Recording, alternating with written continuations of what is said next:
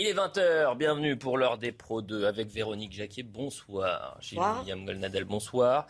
Mmh. Avec euh, Luc-Antoine Lenoir, journaliste au, Figaro, bonsoir Luc-Antoine. Et Jérôme Béglé, bonsoir. Bonsoir, Monsieur le directeur général de la rédaction du JDD. Ben, on lui vous êtes là ce soir. On lui parle avec obséquiosité. Dois-je en déduire que vous n'avez pas gagné à l'euro million hier? Ah ben, euh, non seulement je n'ai pas gagné, tout simplement parce que je n'ai pas joué. Vous n'avez pas joué Il y avait 230 millions, c'est ça? Oui. Mais est-ce que quelqu'un a gagné? Je ne peux pas vous le dire. Mais sachez que j'ai acheté une belle voiture. C'est tout ce que je peux. C'est le renseignement. Pour 230 millions, vous pouvez acheter le concessionnaire entier ou le garage. Hein, et pourquoi pas Et pourquoi Avec l'inflation, hein, Allez, il est 20h, on a énormément de thèmes ce soir. On fait un point sur l'information avec Mathieu Rio et ensuite on commence les débats. Deux incendies ravagent toujours les forêts de Gironde, l'un à Landiras dans le sud du département, l'autre près de la dune du Pilat. Gérald Darmanin est actuellement sur place pour soutenir les pompiers. 2700 hectares sont déjà partis en fumée. Le ministre de l'Intérieur a fait un point sur la situation ce soir.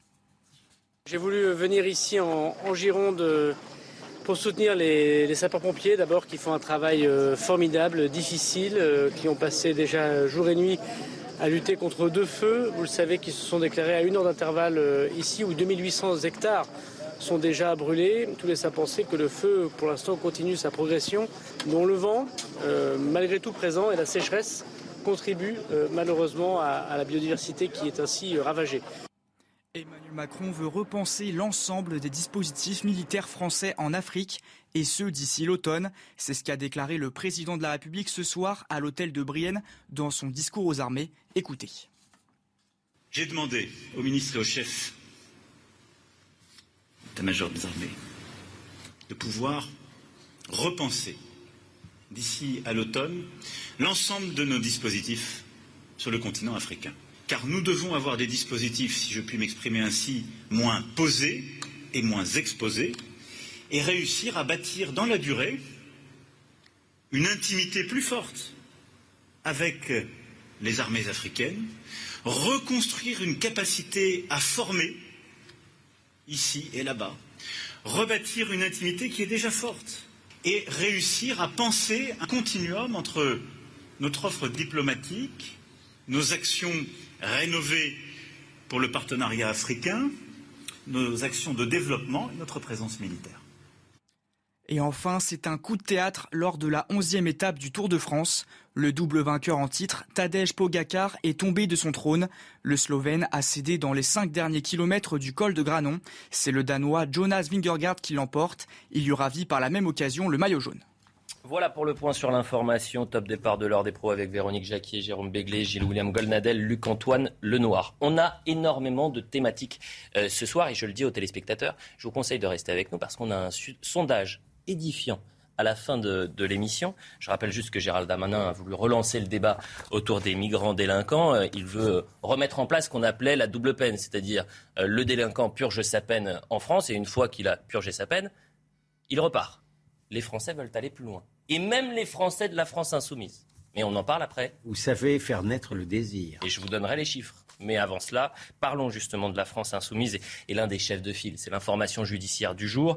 Éric Coquerel est visé par une enquête pour harcèlement et agression sexuelle. Cela fait suite à, la plainte déposée par la militante Sophie Tissier. Noémie Schulz du service police-justice nous explique. Et puis vous allez me dire qu'est-ce qu'il faut faire? Parce qu'ils avaient une doctrine, la France insoumise. Et là, retrouve un peu dans la panade.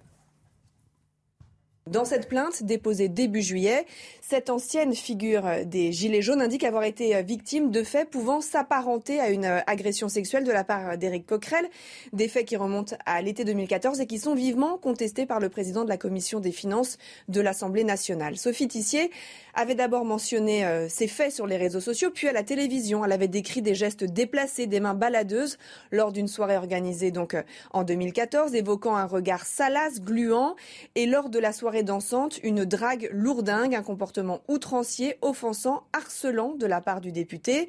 Euh, selon Sophie Tissier, Éric Coquerel lui aurait aussi adressé des textos lui proposant de l'emmener à son hôtel. Ça n'était pas une agression physique dans le sens où il n'y a pas eu de violence physique, avait-elle jugé, mais le harcèlement c'était quand même traumatisant. Le délai de prescription hein, pour les délits étant de 6 ans, même si les faits étaient euh, constitués, ce qui n'est absolument pas établi euh, pour le moment, ce sera tout l'objet de cette enquête, eh bien les faits pourraient être prescrit et donc ne pas pouvoir entraîner de poursuites. La France insoumise, qui a appelé à la démission de Gérald Darmanin, qui a appelé à la démission de Damien Abad, que doit-elle faire pour Eric Coquerel? Véronique Jacquet. En principe, c'est. Enfin, la France insoumise, là, nous prouve que c'est fait ce que je dis, mais pas ce que je fais. Mhm. Donc, euh, en principe, euh, Éric Coquerel devrait démissionner, au moins pour préparer sa défense. Enfin, ça aurait du sens et respecter les valeurs de la France insoumise. Visiblement, ils n'en sont pas là. Euh, Jean-Luc Mélenchon a, A tweeté. il y a, Il y a il une y a dizaine pas très longtemps, là, il y a une demi-heure, Exactement. euh, pour dire que c'était encore une basse, euh, une basse attaque contre Éric Coquerel. On va le voir. Son cas avant. Mesquine réplique. Regardez, Oui, Jean-Luc voilà. Mélenchon. Mais- Mesquine Mesquine réplique contre Eric Éric Coquerel, à le salir sans cause. Complète solidarité avec lui. Non mais il, il pourrait au moins dire, bah voilà, je prends sur moi, je me défends, et puis euh, de toute façon, quelqu'un d'autre de la France insoumise prendra la tête de la commission des finances, et puis euh, voilà, je sauve mon honneur. Mais euh, on sait bien que ça va pas se passer comme ça. Simplement, on voit qu'effectivement, il y a deux poids et deux mesures entre ce qui est arrivé à Damien Abad euh, et ce qui arrive à Éric Coquerel. Cela dit, je ne suis pas pour, euh, pour plaider euh, sur, face à sa culpabilité. hein. Je, Mmh. je respecte la présomption d'innocence. Ça, rappelons qu'il n'est pas mis en examen. hein. Quand on veut monter au mat de cocagne de la respectabilité, des principes, de la morale, de la pureté, il faut avoir les fesses propres. Et encore, je suis gentil sur le mot fesses, que le proverbe dit autre chose. Hmm. Je veux dire par là que, euh, évidemment, euh, M. Coquerel est présumé innocent, et d'ailleurs, peut-être que tout ceci sera prescrit, si tant est que les faits soient respectés.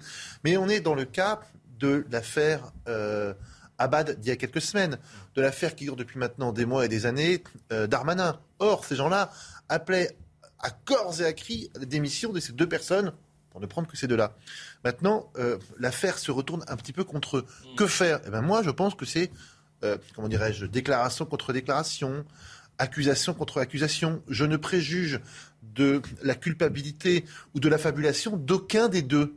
Je pense que euh, l'affaire mérite de... Il faut se calmer, prendre un petit peu son temps et voir si les faits sont constitués. Oui. Mais maintenant que M. Coquerel et ses amis ont appelé à la démission de tout le monde, que vont-ils faire? Que font-ils? Je leur souhaite bien du courage et surtout, je, suis, je trouve risible le comportement qu'ils ont adopté depuis euh, quelques semaines ou quelques mois en criant au loup parce que ça les arrangeait bien. Éric Coquerel n'est coupable de rien du tout. Il fait l'objet d'une rumeur et d'une opération politique. D'ailleurs, le comité l'a innocenté. Voilà ce qu'avait dit. Ah, le fameux le comité, donc il est plus fort que la justice. Ah bah voilà. Maître- petit machin, sait, Qu'est-ce qu'on fait, Maître propose, Golnadel euh, Non, mais attendez, je ne veux, pas jouer les faux culs, si j'ose dire. Bah non. là, hein. Euh, non, mais euh, je bois du petit lait. ah bah oui. Mais écoutez, moi, moi je change pas de jurisprudence, si j'ose dire. Vous savez comment Monsieur Coquerel, j'affirme que Monsieur Coquerel est présumé innocent. Oui. D'accord? Et je considère que, euh, sauf euh, avoir à la justice euh, de approuver sa culpabilité, euh, euh, il doit rester à la commission des finances, comme président de la commission des finances, qui est un poste, qui est un poste important. hein. Bien sûr. Mais Essentiel. ça, si j'ose dire, c'est ma jurisprudence. Sauf que l'extrême gauche insoumise Mm. est, est- est piégée par ces contradictions. Vous remarquez, le- le- la contradiction est inhérente à l'extrême gauche. C'est des gens qui sont qui ont la, la peine de mort, mais qui sont contents qu'il y ait eu des milliers, des centaines de milliers de morts pendant la Révolution. Ils sont, c'est le propre même, c'est dans, le, c'est dans leur gène ça. Donc, c'est le cas de le dire. Donc, j'aimerais connaître maintenant l'avis de Madame Autain. L'avis de Madame Autain qui a, qui a, il y a, y a quoi? J'ai encore dans l'oreille sa demande de voir Monsieur Darmanin démissionner. C'était une honte d'avoir reconduit Monsieur Darmanin, qui vient, entre parenthèses, d'avoir un non-lieu. Oui, mais on va en parler juste après, a fait appel, C'était une, plaignante. c'était une infamie d'avoir à nouveau reconduit Monsieur Darmanin dans ses fonctions. Donc, sauf à sombrer une nouvelle fois dans le ridicule, Madame Autain doit aller jusqu'au bout de ses convictions à Et elle. Madame Rousseau. Pardon Et Madame Rousseau Bah, mais non, non, mais Madame Et Rousseau, Madame de Haas J'ai du mal. Madame de Haas. Madame de Haas qui disait, qui- Madame de Haas, alors qui tout- pas le même engagement, mais Oui. qui disait que euh, qu'il n'y a pas de dragueurs lourds, il n'y a que des harceleurs. Hmm. Donc là, on a un cas d'espèce puisque apparemment il s'agit de drague lourde et on ne oui. sait pas où est Ah la bah limite oui, avec le sûr, harcèlement. oui, oui, Mais absolument. ce qui est intéressant, ce que Bien vous sûr. dites, c'est que le, le si Madame Rousseau ou si ces femmes-là m'écoutent, elles vont, elles vont évidemment pas aimer. Mais vous savez, c'est c'est la phrase de Balzac il n'est de femmes si bavardes que quand elles se taient.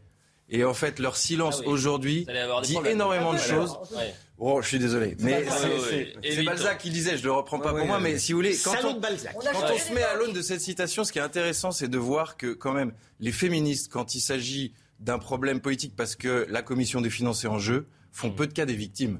Donc il faut quand même que les femmes en général prennent, apprennent à faire méfiance Mais- euh, face à ces gens-là. Que ce soit les femmes ou les hommes politiques, Bien sûr, pas bien sûr. Non, mais les femmes qui se, politiques, qui se de pensent manière victimes, générale. les femmes Non, qui se pensent Véronique victimes. Jacquier, si euh, Monsieur Coquerel reste en poste, mais ils perdent toute crédibilité, puisque c'est la base même de leur, euh, c'est leur ligne directrice depuis maintenant des mois. Enfin, je vous rappelle que Gérald Darmanin est resté en poste. Euh, Je vous rappelle que. Oui, mais, c'est- point de mais vue, attends, les points de vue de la, France insoumise, On est d'accord, bien entendu, mais Ah, on est d'accord. Moi, j'ai besoin de comprendre. Je je comprends plus rien. Mais ils ne devraient pas rester en poste. On est tous d'accord, on est tous d'accord sur leurs contradictions. Mais c'est d'autant plus risible, c'est d'autant plus comique que quand le nom d'Éric Coquerel a été euh, avancé pour prendre la tête de la commission des finances, ils se sont tous euh, réunis en disant attention, il y a un petit passif, de main lourde, de main baladeuse, qu'est-ce qu'on Mm. fait, etc. Puis en fait, il est tellement emblématique pour tous ces gens-là, c'est tellement le compagnon de route de 20 ans que personne n'a osé quelque part aller contre Éric Coquerel. Et voilà, voilà. Non, mais il va rester évidemment président de la commission des finances. Ah, vous mettez un billet là-dessus? Bah oui, bien Voilà. sûr, il va dire. euh, L'été va arriver. Et s'il est mis en y avoir examen la prescription. Attendez. Mais ce que le plus grave arrive, euh, son camp euh, va lui- l'inciter à rester, mais ça, c'est une pièce de plus dans l'effondre- dans l'effondrement moral, l'effondrement idéologique, l'effondrement politique et intellectuel de l'extrême gauche et de la France insoumise, qui évidemment ne sont là que pour donner des leçons de morale à la terre entière, sans jamais se les appliquer. C'est faites ce que je dis, mais surtout pas ce que je fais. Euh, et je pense que c'est encore un coin supplémentaire dans leur décrédibilisation. Je pense que- Julien Doul était l'invité de Et CNews en fait, ce qui va leur faire le plus mal, c'est qu'ils restent à, On écoute. à son poste. S'ils démissionnent, d'une certaine façon, on va dire ah ils ont quand même un- une once de lucidité sur leur situation. S'ils démissionnent pas, ils vont traiter ça comme un boulet, ça va leur coûter très cher politiquement. On écoute Julien euh, Audoul justement sur ce sujet. Euh, Moi, ce qui me choque, au-delà évidemment de la défense de la présomption d'innocence, qui doit s'appliquer à tout justiciable, à tout citoyen, quel que soit euh, son courant politique, quelles que soient ses responsabilités. Ce qui me choque, c'est euh, la tentative finalement d'enfumage ou en tout cas de dissimulation de la France insoumise, qui a essayé de dire bah, circuler, il n'y a rien à voir, on fait ça en On a interne. réglé ça en interne. Voilà. Et, et surtout en balayant, au- au-delà des, encore une fois, de la décision qui pourra être prise par, euh, par la justice, mais en balayant a priori donc les témoignages euh, contre euh, Éric Coquerel de, de femmes, euh, parce que tout simplement c'était Éric Coquerel. Voilà pour la Sauf que déclaration. parce que, à l'intérieur, Oui. ils ont ces deux poids deux mesures. hein. Oui. Quand vous avez des galons comme M. Coquerel, Hum. vous êtes respecté, mais Meta Abouaf, ils l'ont expulsé comme un malpropre. Et pour le même prix, pour pas de vague, et pour le même prix, on, le- on lui a dit tu vas dire que c'est du racisme. Hum. Donc, même à l'intérieur, il y a aussi deux poids deux mesures. C'est compliqué. la hein. Voilà. c'est compliqué. Comme il y a leur Il y a un petit comité, il y a une là de comité, je sais Oui, pas oui, la quoi, commission, ouais, qui est tout. passé, ils peuvent pas le désavouer immédiatement. D'ailleurs, on ne sait pas qui juge, qui y a dedans. Non, sur non, non, parce critères, que, euh, mais- parce que Mme Autain a dit qu'il respecté, fallait pas enfin, dire la vérité aux Français oui. là-dessus. Elle pas- qui était pour la transparence, il ne faut pas dire la vérité aux Français. Je me demande si c'était pas dans le JDD. qu'elle On avance un petit peu pour boucler la boucle et juste on fait la parenthèse du canton de la Noire. Cette euh, expression de, de Balzac, elle était un peu mal à propos. Voilà. Retirez-la, s'il vous plaît. je- ah non, mais je la prends pas, je la prends pas à mon compte. Je Oui. ne pense pas que ce soit ça. Mais c'est juste que si on la, si, si on réfléchit comme ça, Ne réfléchissons a- pas comme ça. ne réfléchissons pas comme ça. Du moins pas sur ce plateau. Non, mais c'est sur les Soyons- féministes, soyons les courtois, qui font peu Soyons de cas des toujours victimes. courtois et en fait. respectueux. Excellent bien sûr. Stade de France, on y vient Oui. C'est parti. Après le fiasco, le rapport. Et alors là, c'est extraordinaire. On va avoir plusieurs séquences. Et c'est un millefeuille euh, d'amateurisme, d'incompétence et de mensonges. Et c'est extraordinaire de voir ça un mois et demi après. Euh, donc c'était la commission euh, et euh, le rapport rendu par le, le Sénat. Première déclaration, celle du président. La plus simple et la plus lourde de sens, vous allez entendre, des recommandations qui sont présentées. Et la première recommandation, c'est de dire la vérité. La recommandation qui est permanente, c'est de dire la vérité. Mais c'est une recommandation qui n'a même pas besoin d'être faite, ça paraît tellement naturel. Donc, euh, mais euh, on peut Non, le redire mais- oralement. Oui, la recommandation, c'est de dire la vérité quand il y a un événement de cette nature. Parce que si la vérité avait été dite tout de suite, euh, immédiatement, on ne serait pas là euh, deux mois après à se retrouver, à faire un rapport et à avoir un mis de système. Ça aurait été constaté et les choses auraient été réglées peut-être rapidement. En tous les cas, on l'espère. Est-ce que vous avez la sensation depuis deux mois qu'on ne vous a pas dit la vérité? Luc-Antoine Lenoir, je sais que vous avez suivi ce dossier attentivement. Absolument. Il a, très, il a totalement raison de parler non seulement des dysfonctionnements euh, techniques, administratifs, etc. du soir, mais surtout de la gestion politique de l'événement après coup. Ça a été un vrai mensonge électorale en fait. Ça a été une manière de dire, d'abord il y a eu la négation, il y a eu l'accusation sur les Anglais, le refus de voir la délinquance de la Seine-Saint-Denis en face. Il y a eu plein de mensonges et plein de, de si vous voulez. Et on de- va y revenir tout au long de l'émission. Voilà. hein. J'ai euh, six séquences pour Et donc vous. ça, hein. c'est voilà, c'est c'est absolument important qu'il fasse ce, ce, ce- Non, mais monsieur, ce constat-là. Le, monsieur Lenoir a raison au plan politique, mais il oublie un peu vite la responsabilité médiatique. Je peux vous dire que s'il n'y avait pas la fâcheuse sphère euh, dans les médias, alors même qu'on avait sous les yeux les exactions sûr, oui. de la racaille dionysienne, eh bien, je peux vous dire que même encore aujourd'hui, euh, sur l'audiovisuel de service public, même encore aujourd'hui, j'ai entendu, entendu une relation des faits.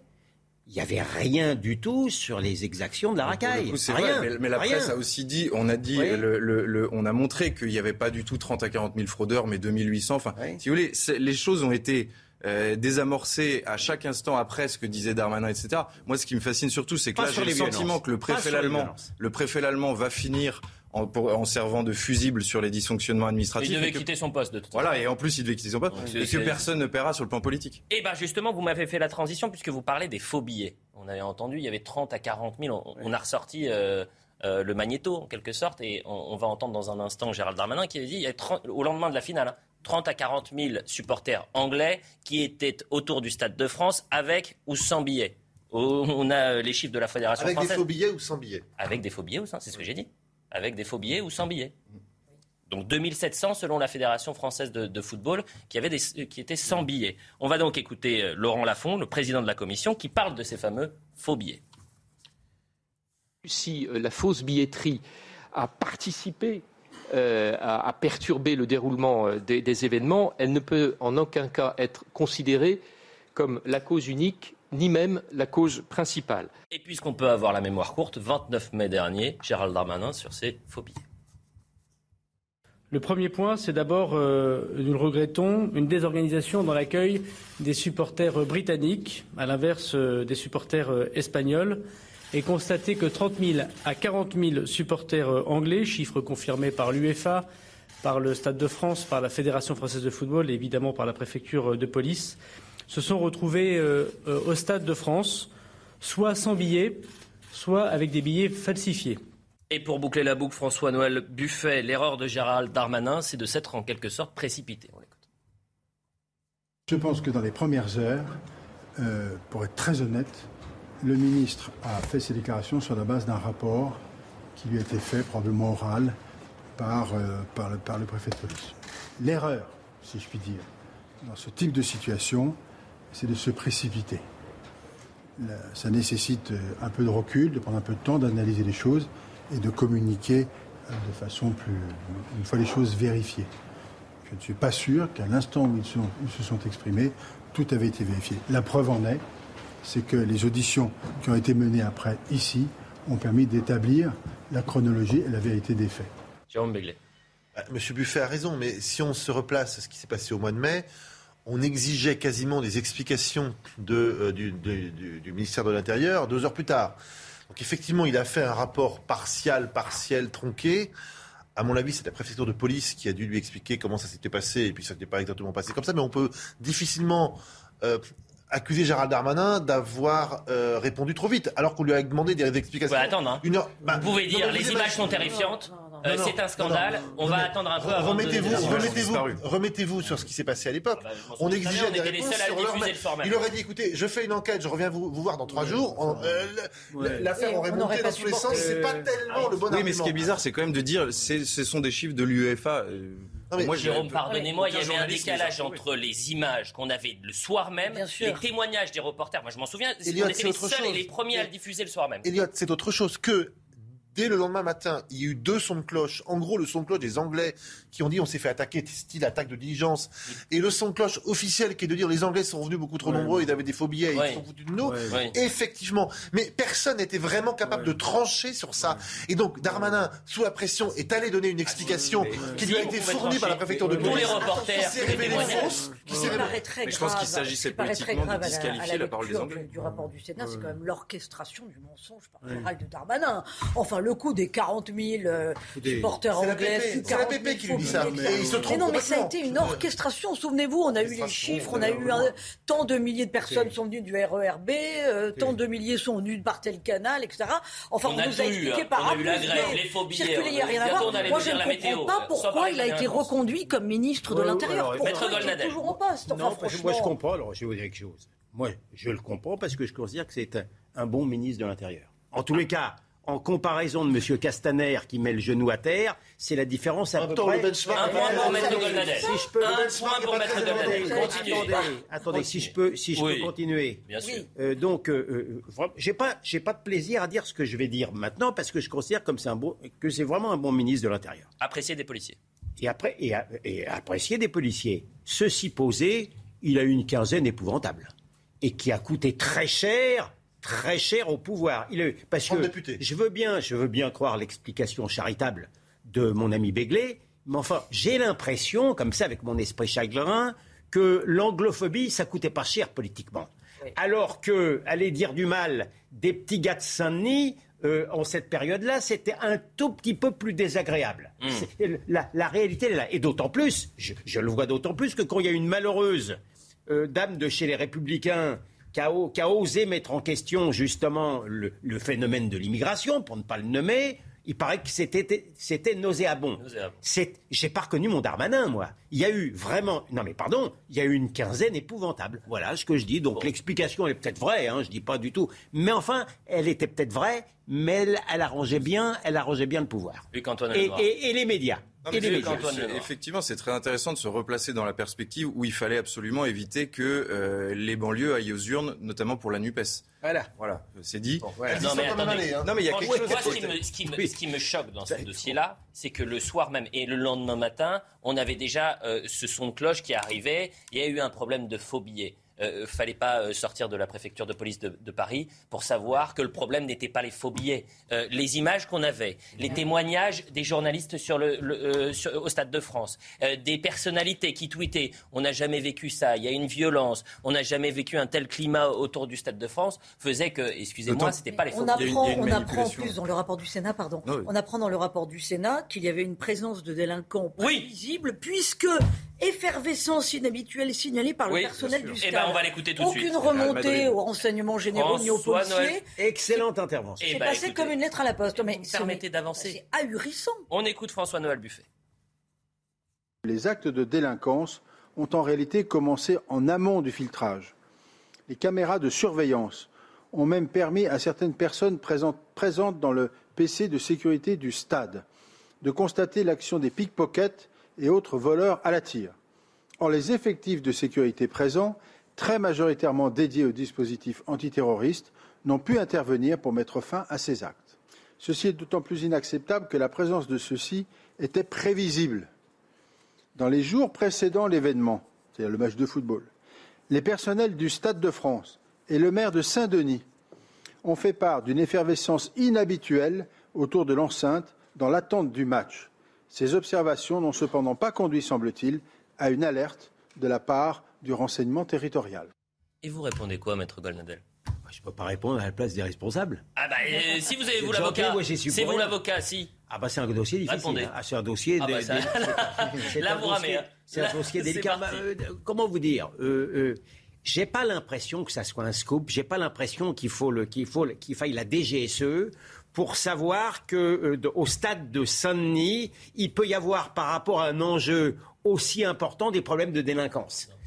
On peut même être très sincèrement. international de foot. Très- Thierry Henry, qui Voilà. avait dit faites attention. Voilà. Saint-Denis, c'est le Stade de. France, c'est à Saint-Denis, c'est pas à Paris. On l'avait quasiment traité d'odieux euh, raciste hein, en disant ça, de stigmatiser la Seine-Saint-Denis, etc. Il l'avait dit, euh, je crois, Bien euh, sûr. trois, mois, euh, trois mois avant, Jérôme Béguin. Bien, bien sûr. Donc euh, que, que le préfet était, en dessous de tout, euh, pardon, moi je ne peux, pas plaider ce dossier. Je le refuse. Bah, je pense effectivement Ouais. que la préfecture de police a été euh, irresponsable, imprévoyante euh, et a manqué de lucidité et d'esprit de réaction quand les choses ont commencé une heure avant, deux heures avant à s'envenimer. Il fallait faire venir devant. Et, et la préparation. Et la préparation. Et Les, alors, les- les effectifs de bac local n'ont pas été mis sur la sécurité. Ah, alors qu'ils connaissaient parfaitement la délinquance du coin. Ah oui, bien sûr. Donc il y a des Euh, erreurs. euh.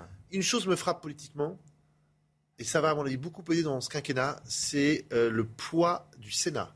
le Sénat, par ce genre de commission d'enquête, par ce genre de prise de parole libre, libérée, transpartisane et qui n'a pas peur, qui ne tourne pas autour des mots, si je puis dire, euh, est en train d'acquérir un poids politique très au-delà de l'Assemblée nationale qui cherche encore, alors qui a été une armée Playmobil pendant 5 ans, et qui là, ils vont s'entretuer, ils vont parloter, ils vont se crier dessus, etc. Ils vont être incapables de faire avancer les choses. Pendant ce temps-là, les sénateurs, beaucoup plus malins, euh, blanchis sous le harnais, ils produisent des vrais textes, des vraies commissions d'enquête, et avec une vraie majorité. Et en plus, ils s'entendent sur la façon dont il faut le faire. On va partir en publicité, mais Je veux pas être élu sénateur, Vous savez pourquoi? Parce que euh, il a manqué quand même quelque chose euh, au Sénat. Alors c'était pas euh, la clé, mais je pense que le rapport aurait pu être accablant. Et là, il est seulement. euh, Euh, il est- il est pas dur, mais juste. hein, non, il n'est pas accablant. Il est dur, mais juste. En tout Et il aurait il est pu clair. être accablant parce qu'il a manqué un élément clé. Vous savez lequel? Eh ben, je vous le dis après la pub.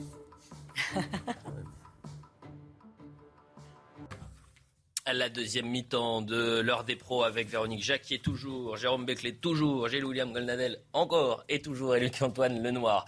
Euh, je vous ai promis un élément clé sur ce fiasco euh, au Stade de France qui a manqué aux sénateurs. On fait un point sur l'information d'abord. La femme qui accuse Gérald Darmanin de viol depuis 2017 fait appel. Vendredi dernier, un non-lieu avait été prononcé par la justice en faveur du ministre de l'Intérieur. L'avocate de la plaignante dénonce, je cite, une instruction totalement à décharge en faveur du ministre.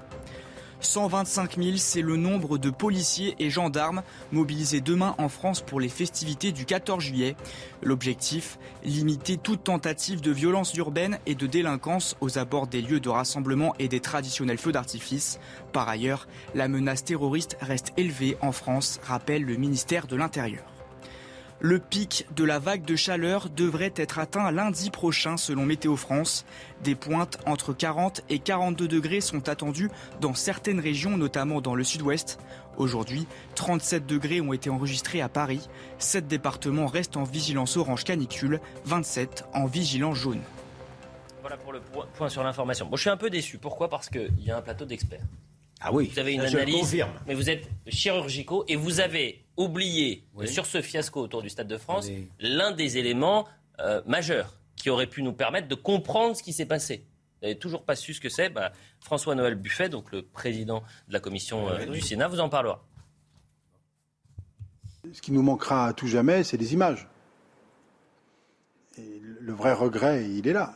Il nous manquera les images. Alors, il existe une partie des images qui sont entre les mains de, sous main de justice, puisque finalement, à la faveur des auditions que nous avons menées, euh, mais le délai était trop tard, le procureur de la République a, enfin, a été saisi pour conserver un certain nombre d'images, et maintenant elles sont sous main de justice. Donc pour nous, elles ne sont pas accessibles.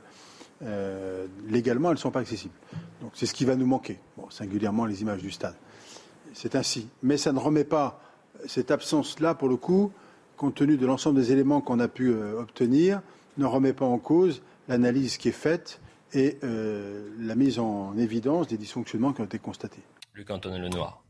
Plus on avance, en fait, plus on s'enfonce dans, dans ce rapport. Bien sûr. Et c'est que c'est vrai qu'il y a un sabotage là délibéré. C'est-à-dire qu'on peut avoir des doutes sur les sources, l'UEFA, en, en ce qui concerne les fraudeurs dans les premiers jours après l'événement.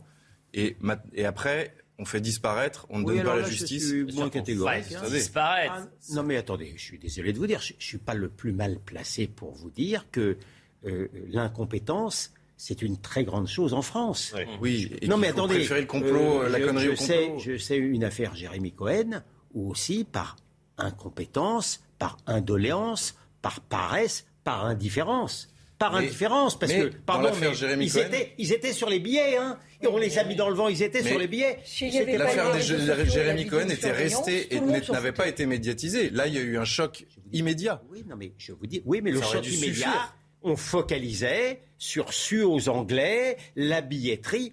Je vous dis que même médiatiquement, il y a eu de retard à l'allumage sur les violences des petits gars. C'est clair. Donc moi, je- pardon de le dire, c'est pas pour les excuser. C'est pas pour les excuser, mais moi, je fais la part belle à, à- à- à la- comme ça, À à, la paresse, à- oui, à, à l'indolence. tout à fait d'accord avec Gilles William Goldnadel.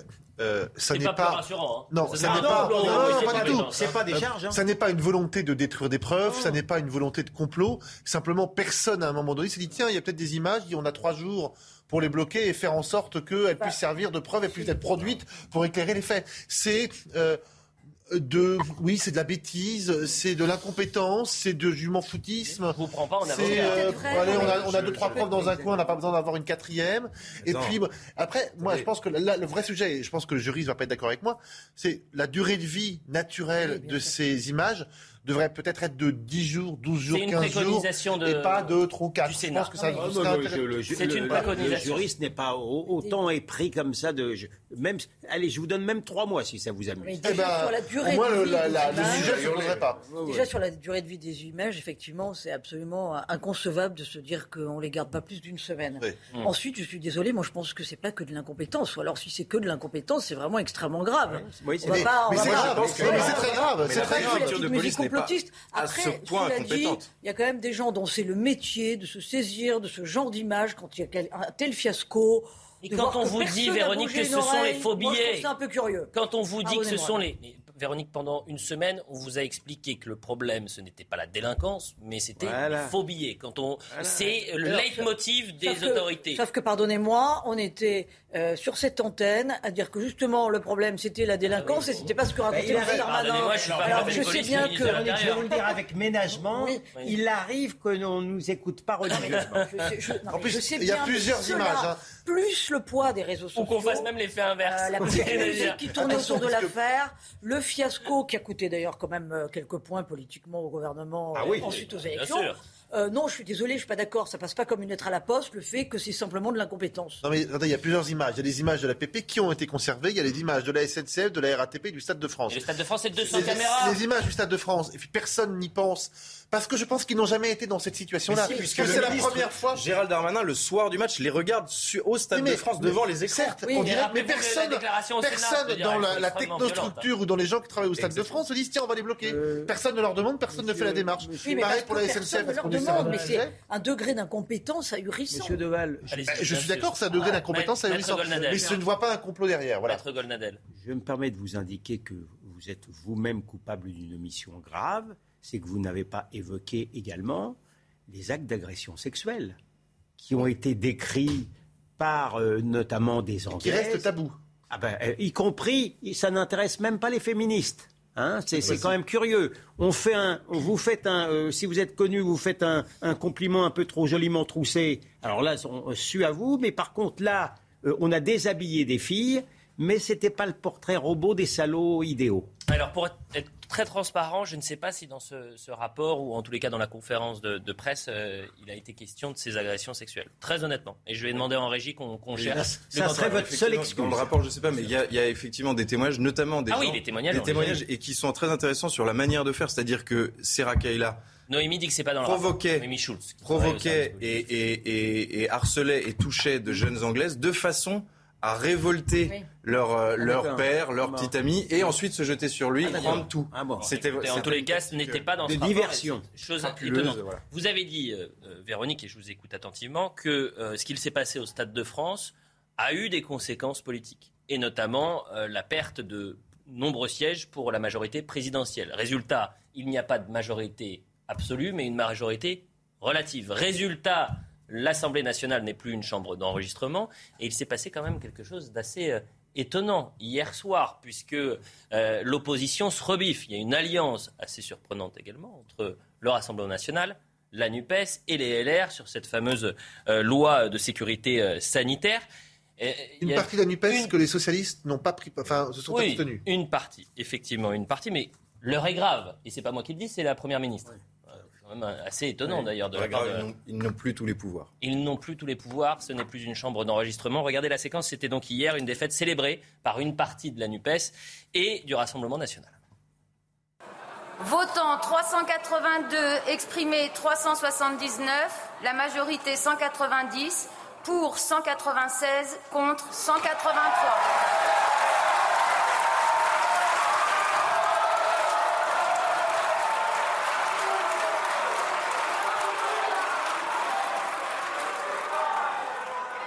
Chers collègues, vous ne pouvez pas demander sur les bancs que vos collègues soient, fassent le calme si vous ne montrez pas l'exemple.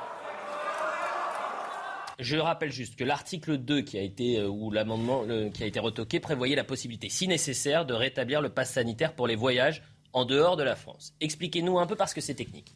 Alors, il n'y a que 382 députés qui étaient en séance, y compris euh, qui pouvaient voter. Sur c'est un 577, donc il en manque commence. 200. Les Où sont les commencent. 200 Non. Quand vous êtes élu du Gers, des Hautes-Alpes ou des Dômes, vous venez beaucoup moins souvent à l'Assemblée nationale, donc à Paris, que lorsque vous êtes élu de Paris, de la Petite Couronne ou du début de la Normandie ou de la Picardie. Bon.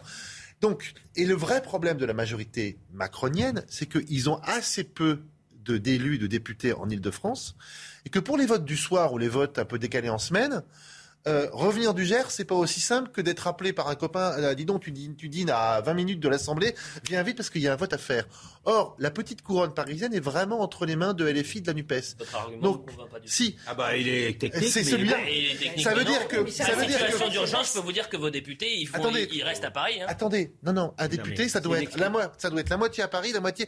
Si vous avez élu, vous êtes du Gers, vous avez élu un député, vous le voyez jamais, il est à Paris. La prochaine fois, vous allez dire, mon pote, Mm. t'es jamais venu me voir, donc je vais pas te réélire. Donc un député, il doit être un pied dans sa circonscription, un pied à Paris. Les- et la, la Ah, vérité. La vérité, c'est que la première, euh, le- euh, le RPR, par exemple, quand ils, quand ils tenaient Paris, qu'ils avaient 25 députés venus de Paris, c'était pas très difficile d'être à l'Assemblée nationale le soir. Et donc, ce qui s'est passé là risque de se renouveler pendant les 5 ans. Parce que comme ils ont peu de députés à moins de 100 km de Paris, on va dire des choses comme ça, euh, et, euh, et que en revanche, Mélenchon en a énormément, des petits coups comme ça à 2 heures du matin ou avec des votes décalés en semaine, ça va se reproduire plus d'une Monsieur fois. Begley, je, je vous sais gré de cette explication technique. et Mais qui- néanmoins, et qui va se reproduire et et qui qui va est un- inquiétante puisqu'elle montre, enfin de mon point de vue évidemment, subjectif, que ça, veut- ça favorise euh, ceux qui, ont, qui ont conquis, euh, de la manière que l'on sait, euh, les- la banlieue. Bien. Voilà. Ceci posé, il n'en demeure pas moins que la phrase de la Première ministre en disant l'heure est grave, c'est est un peu outré. Non, mais, euh, ça, elle, est même outrancière. Parce que, bah, après tout, c'est un vote, ça s'appelle un vote. D'autre part, euh, euh, alors c'est vrai qu'il n'y a plus de contrôle aux frontières. Sauf que j'ai encore dans l'oreille cette forte euh, pensée présidentielle. Les, les, les virus n'ont pas de frontières, donc du coup, ça m'en touche même pas une. Euh, pardon, non mais pardon, pardon de, pardon de vous le dire. hein. Donc voilà, bon, il y a une rencontre. Alors après, ils sont, ils sont un peu vexés parce que ils sont outrés parce qu'il y a une, euh, il y a eu un, un vote euh, du, du, du Rassemblement national, oui. etc. Mais ils en veulent pas de façon des voix du Rassemblement national. La majorité.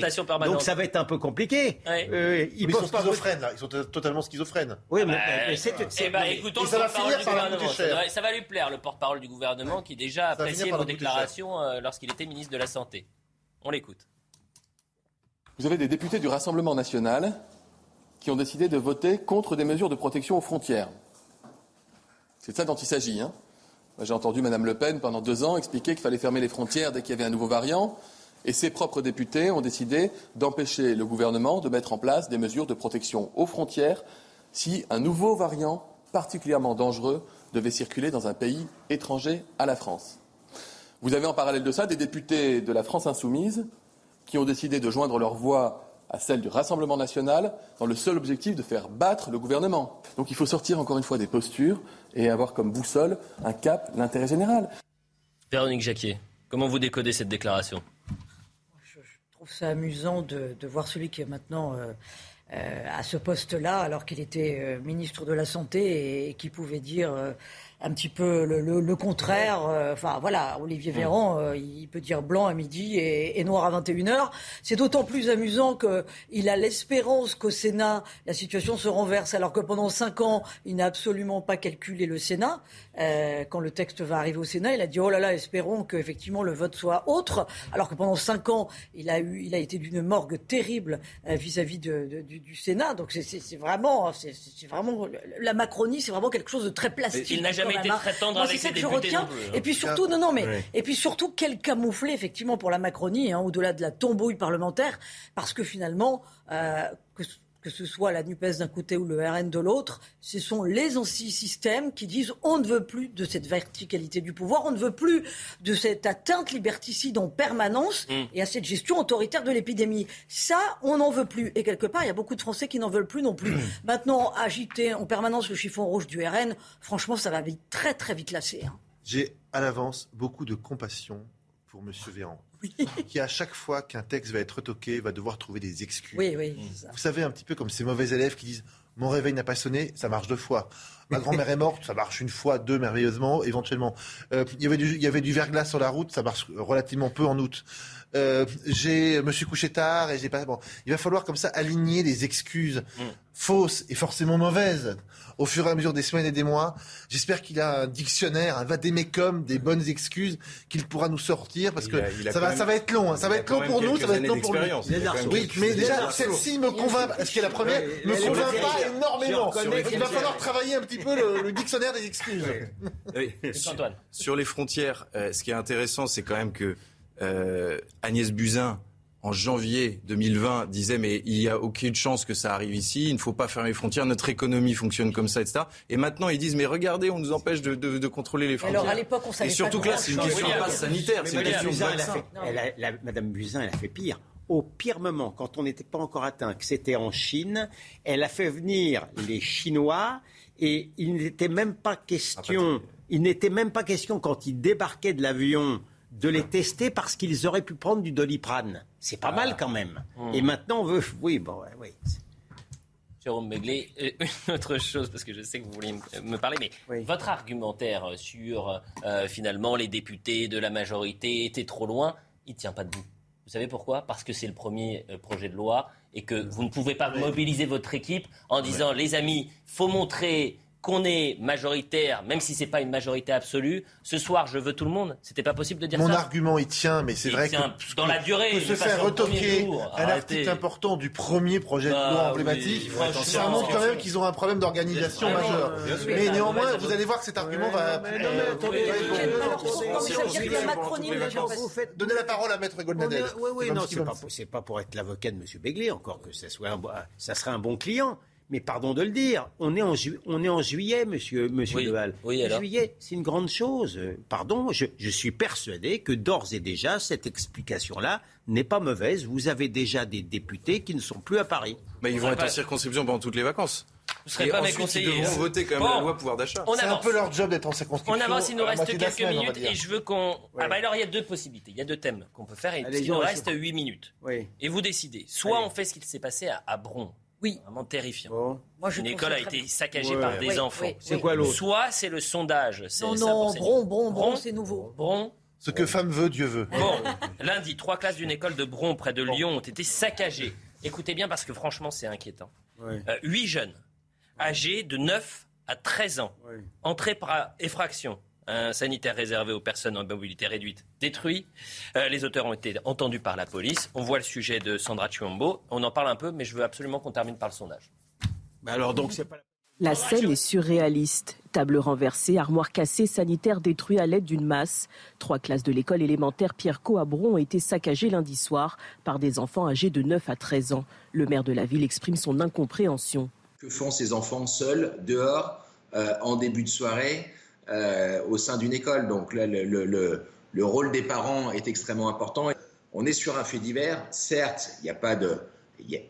Sang, il n'y a pas de mort, mais c'est quand même extrêmement important et c'est pour ça qu'il faut qu'on apporte, nous, une réponse rapide.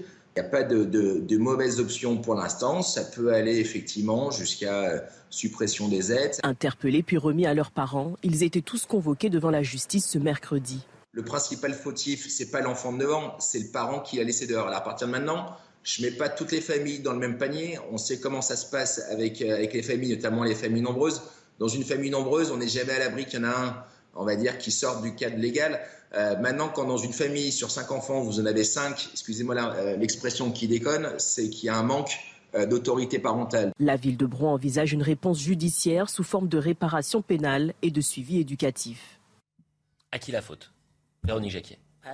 Là, c'est terrifiant. Ils ont entre 8 et 13 ans.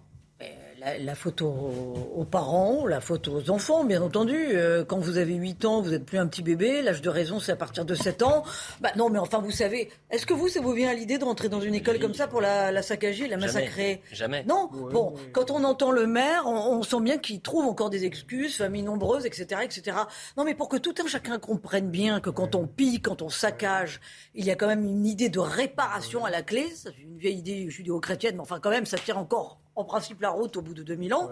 Euh, je suis désolée, les familles, les parents et les enfants, pour qu'ils comprennent, Enfin, je peux- devraient je vais peut-être sur- ramasser, réparer, nettoyer l'école. Là, je crois que c'est un sacré William, signal je- qui sera envoyé mais je vais à tout le quartier, à tout le quartier William et au-delà d'ailleurs. Je, Voilà. je vais peut-être euh, vous choquer et choquer euh, certaines personnes qui veulent bien m'écouter de temps en temps, mais euh, euh, c'est souvent turbulent les enfants. hein. Ben Ça peut- je n'exclus pas. de là Je- saccager une. Excusez-moi. Je je suis pas le dernier à vitupérer l'époque, Monsieur Begley, mais je n'exclus pas que ce genre d'exaction par des, je- des mômes de 6, 7, 8 ans ait déjà existé dans le passé de la même manière. Permettez-moi de vous dire, on parle beaucoup du harcèlement, du harcèlement des mômes à l'école. Mais pardon de vous dire, c'est méchant les enfants. Moi j'ai été harcelé quand j'étais petit à l'école, à Gournay-en-Bresse, Seine-Maritime. Donc Enfin, il on, faut pas respectait, on respectait quand même une institution des des locaux, on son lieu de travail et de vie. Eh Je suis pas en train de vous dire que c'est mieux maintenant, c'est bien bien pire maintenant, mais il ne faut pas quand même, à chaque fois qu'il se passe quelque chose, penser que c'est à cause de la folie du temps. C'est ça que je Petite parenthèse, et je remercie les téléspectateurs qui nous regardent et qui nous envoient parfois des pépites. 13 mars 2020, on revient au sujet sur le pass sanitaire. Olivier Véran est l'invité de Sonia Mabrouk et il dit scientifiquement, ça n'a pas d'intérêt de fermer les frontières. Et ben voilà. Et ben voilà. Extraordinaire. Merci. Alors, je sais Ah pas comment ils appellent. euh, euh, phare des faits divers. Eh ben voilà. Bon, en tous les cas, voilà. Les pépites. On avance, il nous reste 3 minutes. Et chose beaucoup. promise, chose due, puisqu'on a un sondage édifiant. Euh, c'est ça, je rappelle le- les faits. Gérald Darmanin, qui ce week-end a relancé le débat euh, sur les migrants délinquants, il, il a dit euh, les migrants délinquants qui commettent des actes graves, alors on ne sait pas si c'est des crimes ou des délits, c'est dehors. Double peine, c'est-à-dire qu'ils euh, font leur peine de prison et puis une fois que la, la peine est, est faite, direction euh, la frontière. Eh bien, les Français veulent aller plus loin. Regardez ce sondage. À la question faut-il que les étrangers délinquants exécutent leur peine dans leur pays d'origine? C'est-à-dire qu'ils ne passent pas par la case prison en France. 72% des sondés répondent oui, 27 répondent non et 1% ne se prononce pas. Et ce qui est encore plus intéressant, c'est que chez les sympathisants de la France insoumise, vous avez une majorité qui sont favorables. 61% qui répondent oui. Et même chez Europe Écologie Les Verts, 57% qui répondent oui. Alors, euh, je vous pose la question. rien comprendre. Ouais, Est-ce qu'il faut exécuter maintenant, faire exécuter les peines des étrangers dans leur pays d'origine William Goldnadel. Bah écoutez, euh, c'est- un étranger, avec l'autorisation de son pays, peut demander à purger sa peine euh, dans, dans son pays. C'est- une possibilité. savais pas, d'ailleurs. Non, mais il ne le fait jamais. Il ne le fait jamais. C'est- Est-ce que Pourquoi financièrement, Parce le que les prisons françaises sont bien plus le- confortables Non, souvent que les non, prisons ce que à je veux dire, l'étranger. ça n'est donc pas ce que je veux dire. Ça n'est pas une hérésie totale. Hmm. Simplement, c'est pas comme ça que ça se passe. Ici, ils ne purgent pas. Souvent, ils ne purgent pas non plus leur peine en France, si je peux me permettre de faire du mauvais esprit. Donc encore moins. Encore moins dans, leur pays d'origine. Mais moi, ce qui, au-delà, au-delà de la question juridique qui peut être, qui, qui peut être solutionnée, je suis, je vous avoue, étonné, effectivement, euh, et je m'étonne pas facile, mais je suis étonné du pourcentage au sein de la France insoumise qui est en principe, qui fait montre. En tout cas, euh, euh, si vous faites le sondage au sein des représentants de la, de, de- de la France Ah bah, insoumise... Bah, vous êtes taxé Ah, bah, surtout. Pardon? Vous posez la question Ah, non, mais autour non, du mais plateau, vous avez Non, 15 mais les cadres, ce que veut dire dire William, c'est que les cadres oui, oui. LFI répondent non à Non, ça. mais, bien sûr. ils Et ils sont scandalisés par Que la la question. est infamante. est une proposition scandaleuse. Donc on voit quand même le décalage entre le peuple et ce que je n'ose appeler l'élite. Luc-Antoine Lenoir, quel regard vous portez sur ce sondage? Ben, il faut évidemment que les étrangers euh, purgent leur peine parce qu'il y a une question financière, ça coûte très cher un détenu en France. Et si c'est un étranger, on ne voit pas pourquoi la collectivité française euh, assumerait ce coût-là. En revanche, au-delà du il faut et du principe, c'est largement impossible à mettre en place. Euh, si je pense par exemple à- à- au renvoi de- aux OQTF, aux obligations de quitter le territoire, on doit attendre la- la- l'acceptation par le pays où on veut envoyer la personne. Donc on est à ce stade de négociation avec des pays comme l'Algérie, le Maroc, etc. renvoyer les délinquants et qu'ils purgent la peine décidée par un juge français, c'est largement illusoire. C'est terminé. Juste, euh, Véronique, en rappelons 10 que, secondes, s'il vous dans- plaît, parce que je voudrais pays, notamment, rendre hommage à euh, une actrice qui est décédée. Madagascar, par exemple, c'est la famille qui prend en charge euh, le, le- le- le prisonnier dans la prison, qui Mm. doit lui apporter tous les jours la nourriture, etc. Etc. Ce qui explique aussi que du côté de ces pays-là, pas- ils n'ont pas pas envie de les récupérer. Ils n'ont Personne n'a pas, intérêt à les ils n'ont pas envie de récupérer Voilà. des délinquants, De toute hein, de façon, manière pas non générale. de Ils se récupérer des battent pas pour récupérer les délinquants. C'est terminé. Ah bon Ah bon On n'a on a rien Première dit. chose, je vous remercie parce que c'était vraiment une émission qui euh, était euh, qui glissait toute seule. Vraiment, Oui, c'était parfait, elle c'était était- très intéressant. Elle était pu- fluide, elle était fluide, fluide. fluide, et on a réussi à faire tous les thèmes. Et en revanche, je voudrais qu'on rende hommage quand même, et c'est euh, la- l'information vient de tomber, puisque l'actrice Charlotte euh, Valandré est morte à l'âge de 53 ans, Jérôme Béglé, euh, actrice qui a euh, marqué euh, une partie euh, du, du cinéma français. C'est une actrice prometteuse des années 80-90. Elle avait euh, émergé d'un film qui s'appelait Rouge.